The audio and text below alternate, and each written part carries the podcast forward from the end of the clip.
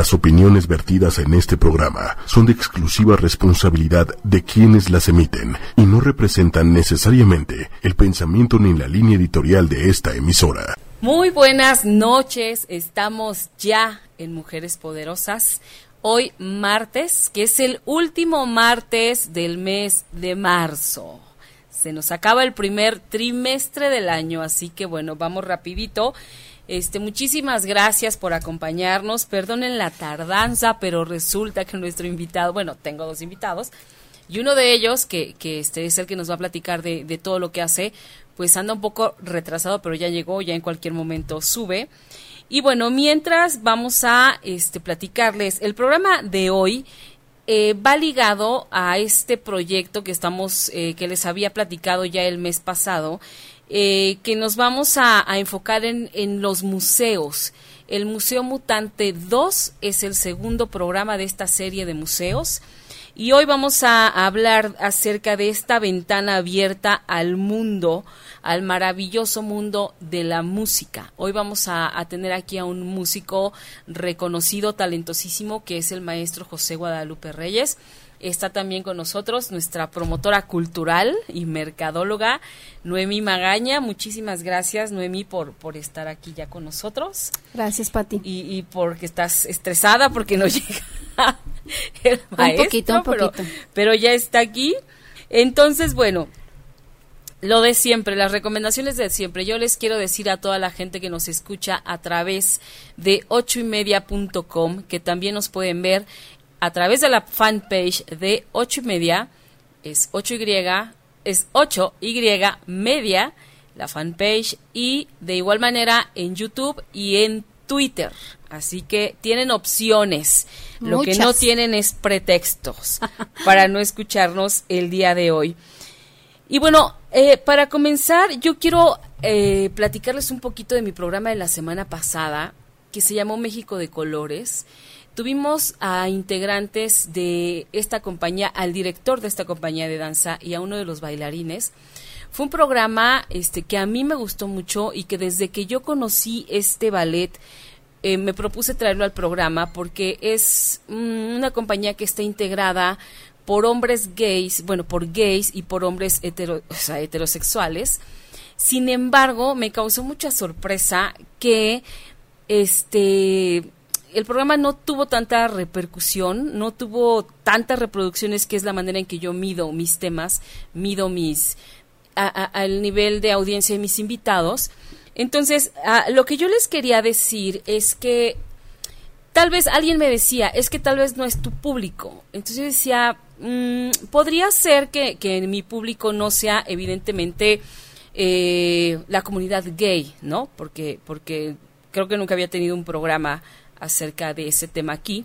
Sin embargo, lo que me parece que, independientemente si es mi público o no es mi público, lo que yo les propongo es que estemos abiertos a nuevas propuestas, a nuevos movimientos, a nuevas corrientes, que nos ocupemos en informarnos de qué hay, qué de interesante tiene. Eh, no sé, no cerrarnos acá y no, bueno, es un programa de X o de Y o Z y eso no es para mí. ¿Quién sabe si, si sea para ti? No lo vas a saber hasta que no lo escuches, ¿no? Entonces, esa es la parte que yo les quiero proponer. Abrámonos a todos los temas. Aunque pienses que no es lo tuyo, este, siempre es bueno saber, siempre es bueno conocer y a lo mejor conoces a alguien que digas, ah, este programa o este tema sí le puede servir. Entonces, seamos más abiertos a, a, de pronto estos mundos que decimos, pues no es el mío, porque no sabemos, ¿no? Y sin embargo, el talento que tienen estos chicos, yo creo que eso sí es, eh, todos deberíamos conocerlo, ¿no? Así Entonces, es. pero bueno, eh, eso es lo que yo les quería comentar, como, como, pues digamos, mi parte editorial. Este, y bueno, vamos a, a seguir ya con el programa. Noemí, muchísimas gracias por estar aquí, por, por recomendarnos. Quiero saludar, ya nos están saludando. Alma Gloria, qué gusto verte por aquí otra vez nuevamente.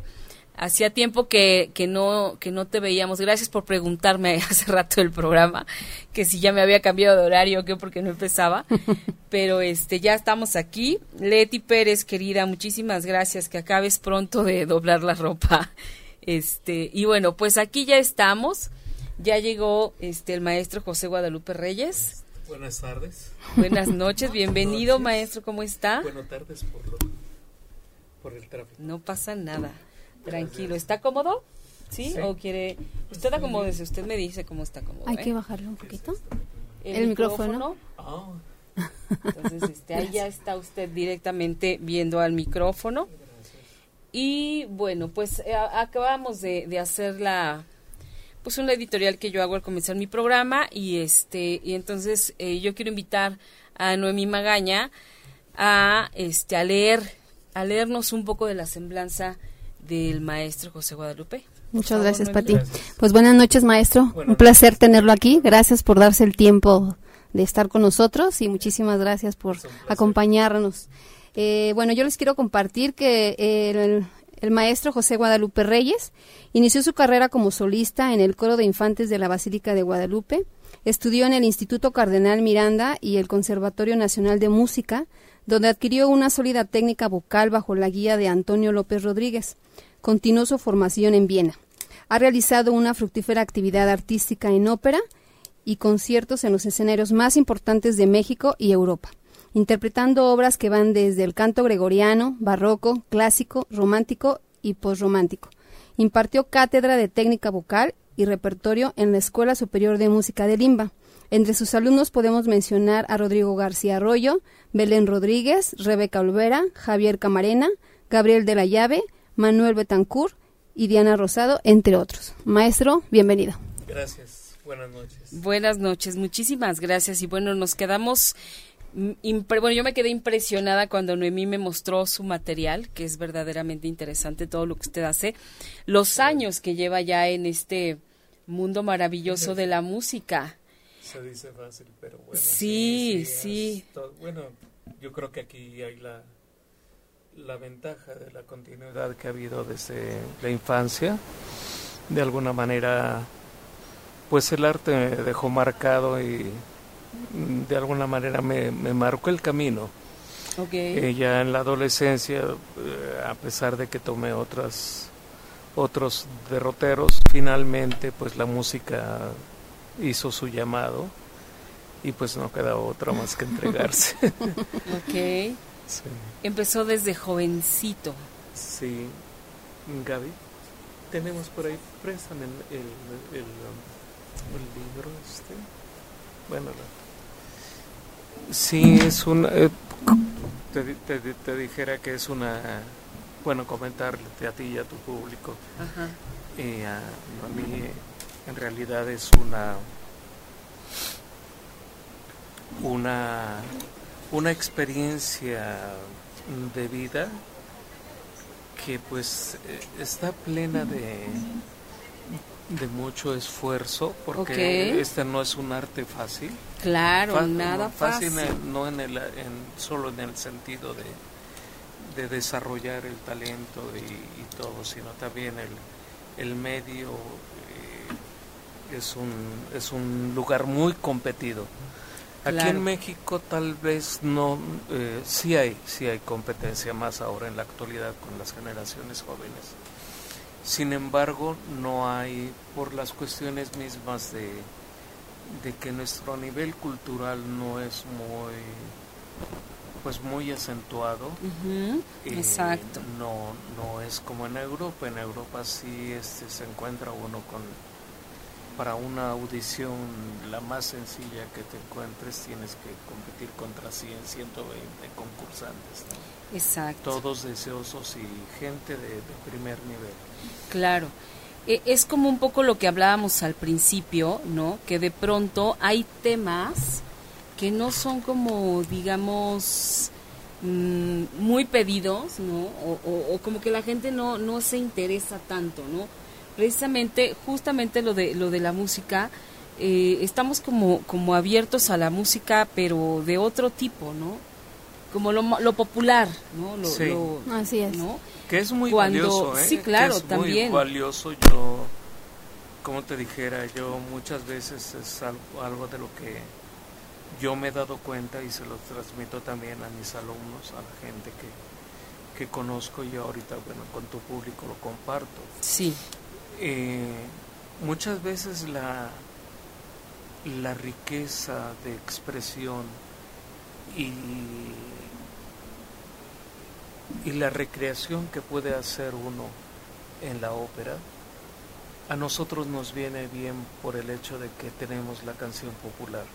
La música popular es una música que habla muchas veces directo al corazón, habla de, de, situaciones o de sentimientos que todos tenemos a flor de piel. Y pues en algo los mexicanos eh, eso es una gran ayuda también porque no somos un pueblo que se que se retraiga tanto en, ciertas emociones, ¿no? Hay otras que sí se las calla o aguanta demasiado, ¿no? Más de lo que debiera. Pero en las cuestiones afectivas creo que este, tenemos esa capacidad de, de decir lo que sentimos y eso nos libera incluso pues de muchas... De hecho somos muy expresivos, ¿no? Sí, pero fíjate que, que, en comparación yo lo pongo, ya no digamos con un poquito la, la, mentalidad o sajona o la inglesa, ¿no? Que, guardan ciertos este, comportamientos, ¿no? Nosotros somos más desinhibidos y y expresamos lo que sentimos.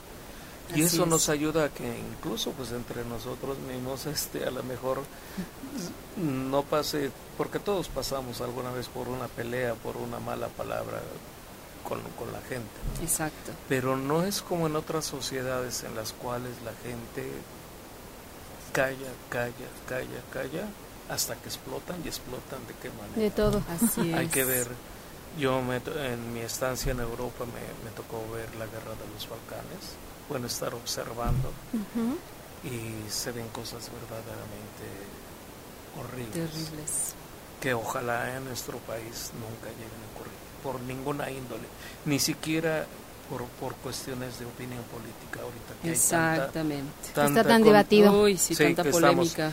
sí, porque no, no vale la pena, no vale la pena. Generalmente en todas las revoluciones y, todos estos movimientos generalmente pues la gente común del pueblo son las que sirven de carne de cañón. A intereses de quién sabe dónde no o de quién no bueno totalmente de acuerdo. no puedo evitar este hablar de esto porque porque es parte de es parte de, del compromiso que también tiene uno como artista no eh, no eh, hay cosas que no puede uno callar y en esto me siento al igual comprometido siempre a lo largo de mi vida también me lo cuestioné alguna vez más joven antes de abrazar la ópera yo decía quiero ser cantante y digo, pues no le voy mal a José José, no, no, no me lleva mucha ventaja. Claro, claro, claro, a lo mejor es son más este, apuestos y todo eso, ¿no? Cosa que cuenta mucho aquí, ¿no? La gente a, veces sí, compran más una imagen. Una imagen. Y a lo que en Europa vale más el talento. Claro, eh, puede ser que te digan porque son de que son racistas también lo son, los hay que lo son. Y pueden decirte que eres amarillo, negro, azul. Pero sobre todo a mí me ha pasado con el público austríaco, el público alemán, el francés. Los italianos son más campechanos. Este, pero con ellos eh, lo primero que te dicen, eh, ¿sabes qué, José? aquí no hay trabajo para ti. Si acaso hay, hay la oportunidad y hay algún austriaco, algún alemán, pasan ellos primero. A menos de que a menos de que nadie pueda con el papel, con el rol. Entonces. Entonces tienes. Pues yo me la juego, Y me la me la, me la he jugado, tengo esa satisfacción. Ahorita, bueno, eh, por diferentes cuestiones pues, he optado por regresar a mi patria, a tratar de aportar algo. Pero muy satisfecho porque no conforme. no conforme, satisfecho porque, como dice, me, la jugué y en la raya, ¿no? Entonces eso, pues, te deja esa cosa de que no te deja la mala espina de que ahí si yo hubiera o no hubiera, Se probó, se jugó, se apostó, salió lo que salió bien hecho. ¿no? Maravilloso. Para la otra vida, para la otra reencarnación. Maestro, justamente de eso quisiéramos que nos ayudara hablar más, porque yo le compartía a Patti de yo como espectadora este acudí al Museo de Antropología a escucharlo y fue muy impactante para mí el saber que no solamente iba a escuchar este la ópera, sino que además el maestro tuvo a bien, y lo comentábamos con él en, otro momento, cómo él eh, tiene a bien contextualizarnos un poco a su audiencia este, sobre eh, un poquito la historia, cómo se origina, las melodías que va este, cantando, ¿no? Entonces eso la verdad es que como espectadora se agradece muchísimo porque aparte de que al final de cuentas el museo, como hablábamos en, tu programa anterior, Pati, que es, está haciendo nuevas cosas con el propósito de ganar audiencias, eh, pues estas son una de las, de las actividades que son eh, muy gratificantes muy enriquecedoras y como espectadora lo agradeces muchísimo porque no solamente vas a una visita a un museo, como hablábamos la vez pasada, que que ahora ya queremos que sea como de otra manera, ¿no? Exacto, encontrarle otros valores. O no, otras nuevas opciones, ¿no? De, de aprender y de divertirte también. Y entonces te encuentras con espectáculos como este, en donde ahora sí que este por el precio de uno ganas mucho más, ¿no? Claro. Y digo precio entre comillas porque eh, la entrada al museo este, es gratis, ¿no? En alguno de los casos. Entonces, pues todavía mucho más, ¿no? Y es una serie de, actividades que el maestro viene desarrollando de manera, como él bien decía, este, regresar a su patria para poder ahora compartir a su gente todo esto tan valioso que es de la música y pues que mejor este eh, portavoz que, el maestro. Claro, entonces usted está realizando en los museos una serie de presentaciones. Sí, en la programación que tengo por parte de la Coordinación Nacional de Música y Ópera. Aprovechamos esos, este, esos foros, esos escenarios que son accesibles para, para el común de la gente. Ok. Eh, son con un costo gratuito, generalmente todas, pocas son las, este, las intervenciones, solo que sean en, en las salas grandes, ¿verdad? Es cuando a veces este, hay, hay que pagar. Horario, pero aquí en estas son muy accesibles, abiertas a todo público, a toda edad. Y, sí. Y pues es una, como te dijera, es una satisfacción y en parte también de, yo me lo tomo como una obligación, porque generalmente a veces estamos cantando en idiomas que son ajenos al nuestro. Exacto. Entonces, no importa que a veces podría decir la gente, ay, pues la, el área es muy bonita y los agudos y todo es muy espectacular y todo. Pero la gente, a fin de cuentas, debe de recibir también la información adecuada para eh, incluso para que se dé cuenta de que aquello de lo que estamos nosotros o aquello que estamos nosotros interpretando no tiene nada que ver, eh, no es algo del otro mundo. Exactamente. No tiene que ver con esnovismo, no tiene que ver que si es este elitista, no, en realidad nosotros el arte es una imagen plasmada de proveniente de la vida real. Así es. Y sobre todo en la ópera es lo que reflejamos es lo que reflejamos, diferentes etapas, diferentes eh, periodos musicales que reflejan de alguna manera, como se los comentaba, reflejan tanto la filosofía, la arquitectura, eh, el arte en general, las letras, de toda una época en las cuales la humanidad va dejando su huella. Su huella, claro, qué interesante. Y entonces, hasta esta serie de, presentaciones que usted está llevando a cabo, ¿tienen alguna vigencia? ¿Es una, un proyecto permanente o, cómo está planteado? Bueno, yo eh, desarrollo mi actividad ahora para para el Instituto Nacional de Bellas Artes. Ajá. Y tenemos una programación anual con tres temporadas de, conciertos. Ok.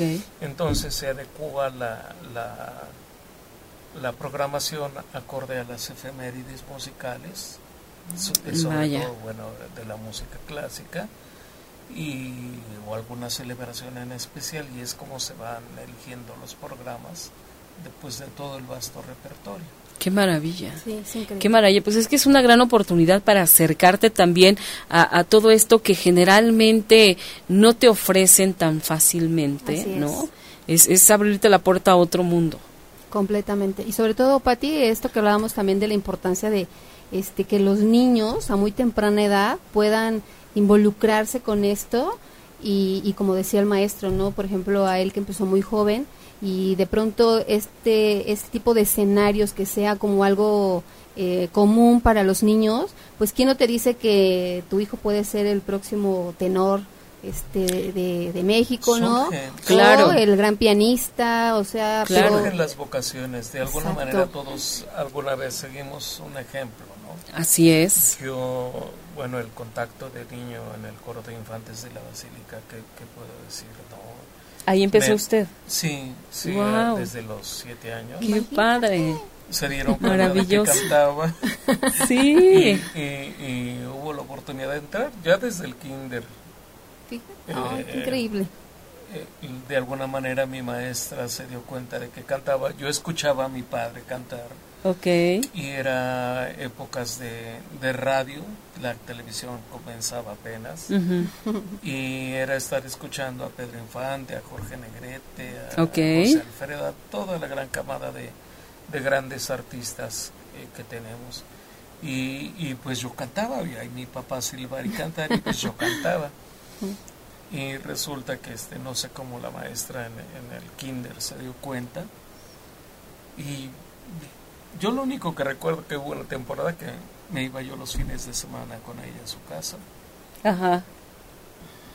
Ni me acuerdo qué hacía. lo ponía a cantar el caso, El caso es que un 10 de mayo es en la festividad del Día de las Madres, vas para arriba. Eh, eh, yo iba al kinder ahí en el 18 de marzo, ah, por el metro 18 de marzo justamente. Y ahí en el kinder este, me, me lanzó al escenario y yo a los eh, cuatro años cantaba, eh, canta primero Lindo Michoacán, creo que la maestra era de, era de por allá, perdí el, perdí el rumbo a la maestra Tula, pero personas que han sido una bendición encontrarlas en el camino, porque ellas han sido las Totalmente. de alguna manera han marcado. Y te digo, cantaba Lindo Michoacán y a los cuatro años cantaba yo Perjura. Qué barbaridad. Y no, apasionado. Ya hay cuántas veces la luz del día nos sorprendió. Imagínate los Pero bueno, ya, ya la sentía, ya, la, sentía la canción. Sí, es, es un talento que, que ya está como instalado, ¿no? Y esta es la parte bien interesante que usted también menciona, ¿no? Estas personas que, que cuando ven o detectan el talento de un chiquito, lo impulsan, ¿no? Porque bien podría pasar como, pues, X, ¿no? Ay, qué bonito canta y hasta ahí, ¿no? Pero, pero qué bueno que haya estas personas que, que sí quieran resaltar y quieran hacerte saber que tú posees un talento y que lo puedes desarrollar. A lo mejor uno no lo sabe. Exacto. Pero, lo va uno encontrando en el camino y te Así das es. Correcto. De que, de que en realidad a lo largo de tu vida te vas a encontrar con, con benefactores, con gente, con mentores que, de alguna manera te van dando, mostrando el camino. Y eso es maravilloso. Y finalmente, pues eh, llega el momento en que te llama, te llama la, la, música. Yo, eh, y hablábamos del canto gregoriano porque todavía me tocó estar de, de acólito en el coro de la basílica. Eh, cuando todavía se ejecutaba la misa en latín entonces era aprender latín y, y, tener este en la mañana a las 5 de la mañana, párate, bañate y, Qué barbaridad. a misa, a desayunar, a la escuela y después este como todo recreo, comer y todo y después a estudiar en la tarde. Entonces eh, era un ambiente de mucho, de mucho estudio y como pues, dicen de niño, todo le entra a uno. No, pero aparte de, de, mucha disciplina. Sí. Absolutamente de mucha disciplina y, y, te va marcando, te va marcando y finalmente yo que te voy a decir, ah, no puedo decir otra cosa más que en mi caso particular y creo que el de muchas otras personas la música, más que otra cosa, ha sido para mí una redención. Qué maravilla. Yo, yo les quiero invitar a toda la gente. No pudimos poner un video aquí porque ustedes saben que Facebook censura por las cuestiones de los derechos, pero busquen en YouTube José Guadalupe Reyes y se van a encontrar con los videos de, de este invitado que tenemos hoy, este tenor, y se podrán dar cuenta de verdad de la calidad de voz, de interpretación, de dirección, de todo. Es, es. una joya, de verdad. Búsquenlo, José Guadalupe Reyes.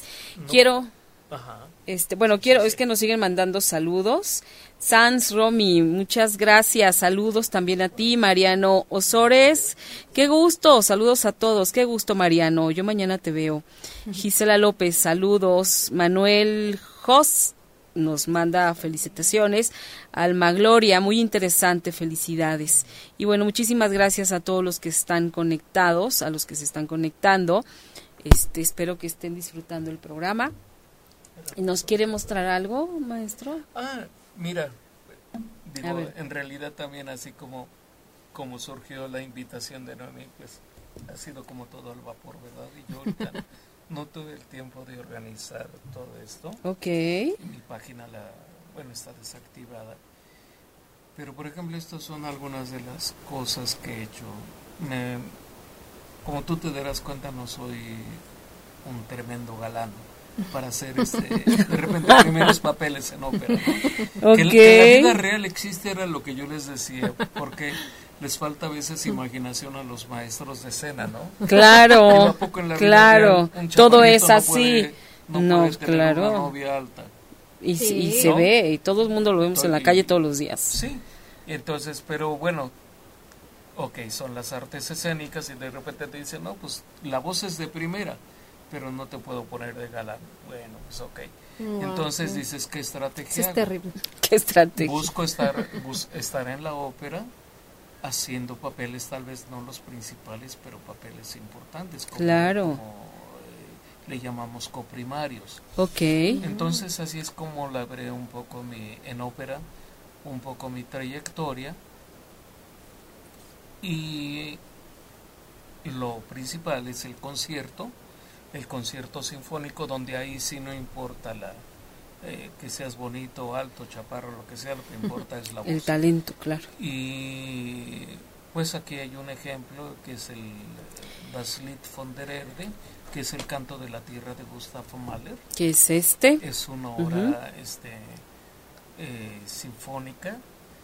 Ok. este, entre otras de las muchas que he hecho, Novena Sinfonía, Requiem de Mozart, Misa de Coronación, Requiem de Verdi, este, Stabat Mater de Rossini, obras que requieren de, pues de, de, gran orquestación, coros y, los solistas, ¿no? que es donde la voz tiene que ejecutar, ¿verdad? Todo acorde al, a los estilos de, del periodo que se está cantando. Y es como he labrado un poquito mi, mi, su carrera. Mi carrera, mi reputación. Maravilloso por este repertorio tan noble. No, bueno, y tan interesante. Turandot también.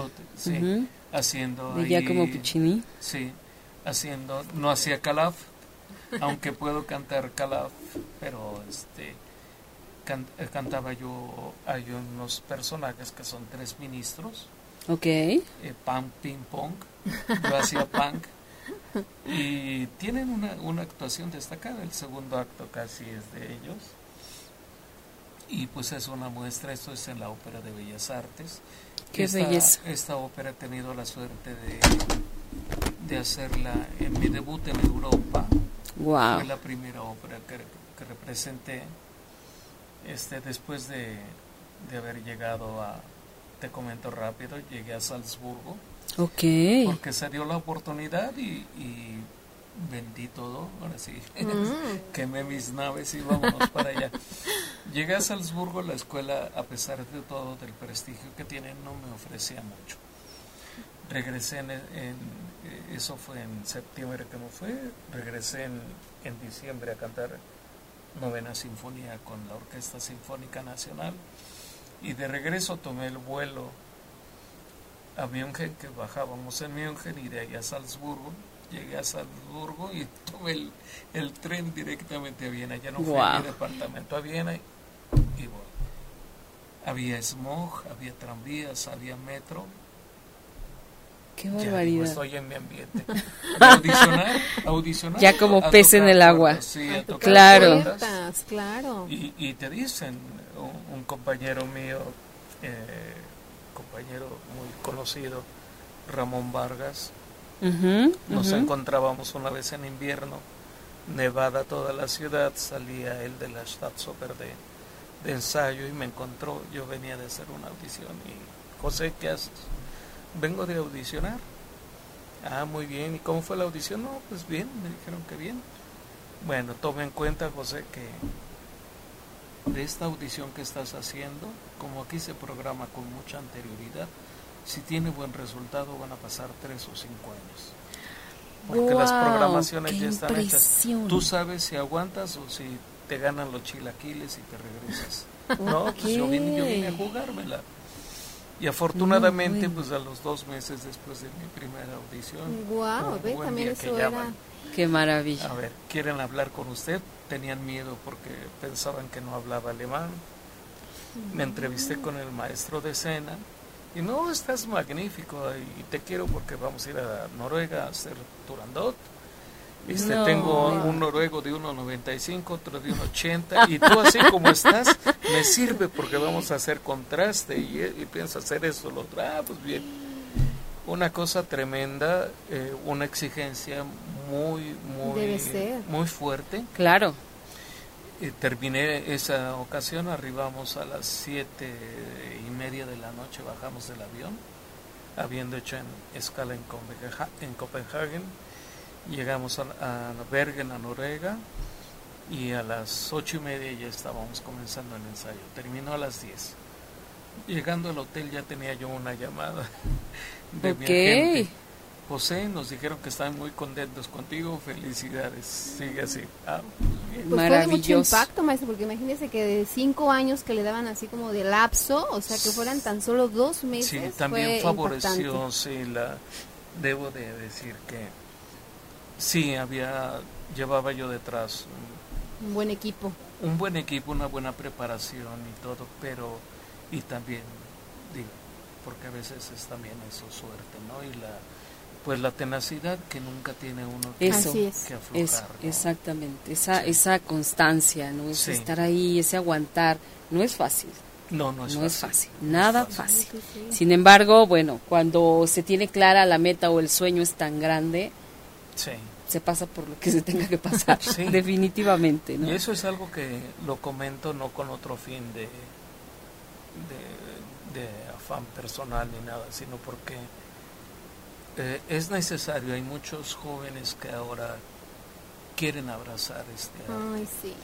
Y está bien, porque talento tenemos en montones, a raudales. En Europa no hay voces como las nuestras. Exacto. Ni tampoco tienen esa sensibilidad que nos nace de, de, lo que vivimos, incluso de las mismas crisis nos muestran Así es. otras facetas de la vida que ellos no conocen.